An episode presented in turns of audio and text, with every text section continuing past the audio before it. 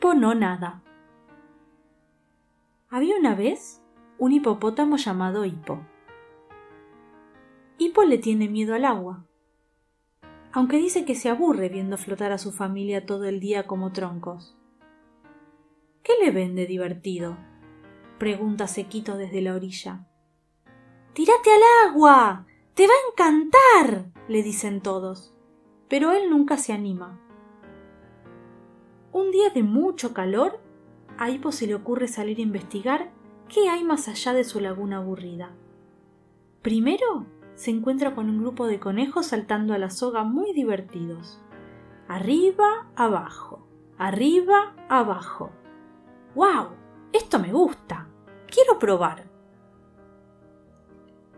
Pero cuando intenta saltar, no puede despegarse ni un poquito del suelo. ¡Qué raro!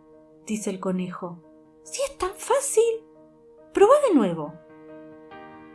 No puedo saltar, dice Hipo muy triste. No importa. Los conejos no podemos nadar y los hipopótamos sí. Después se encuentra con un árbol lleno de pajaritos piando. ¡Qué alto! ¿Cómo se veré al mundo desde allí?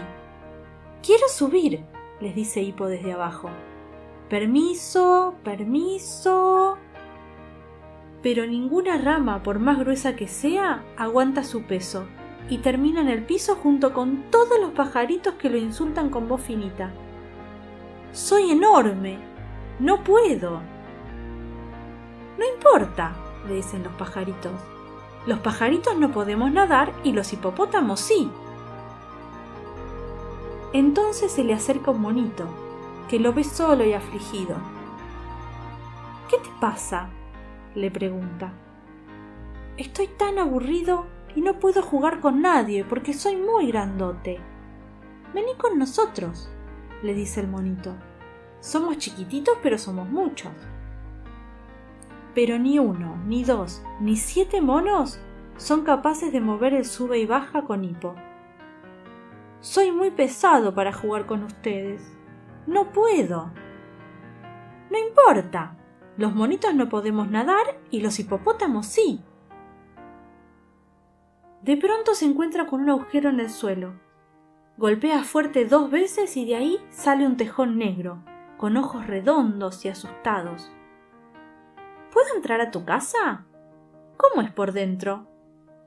Mm, no, mejor no, le dice el tejón. Pero Hipo ya se está metiendo. Uf, qué apretado, ¿qué es esto? No entiendo cómo hacen para vivir acá, comenta extrañado Hipo.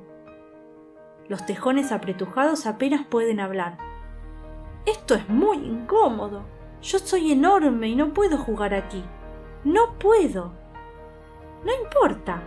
Los tejones no sabemos nadar y los hipopótamos sí. Quizás los animales gordos como yo no puedan divertirse, aunque los demás hipopótamos la pasan genial flotando todo el día como troncos. ¿O será más divertido de lo que parece? La laguna me da miedo, pero los hipopótamos pueden nadar. Y yo soy un hipopótamo. Hipo mira el agua desconfiado y tomando aire mezclado con valor, se tira de cabeza. Toin, toin, toin. ¿Qué pasa? piensa Hipo sorprendido. No me ahogo.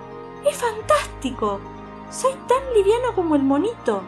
Puedo volar como los pajaritos, saltar como los conejos, y tengo todo este lugar para mí. Desde ese día, Hippo casi no sale de la laguna donde juega todo el día con sus hermanos. Nadar como los hipopótamos es genial. Y yo puedo. Y colorín colorado, este cuento se ha terminado.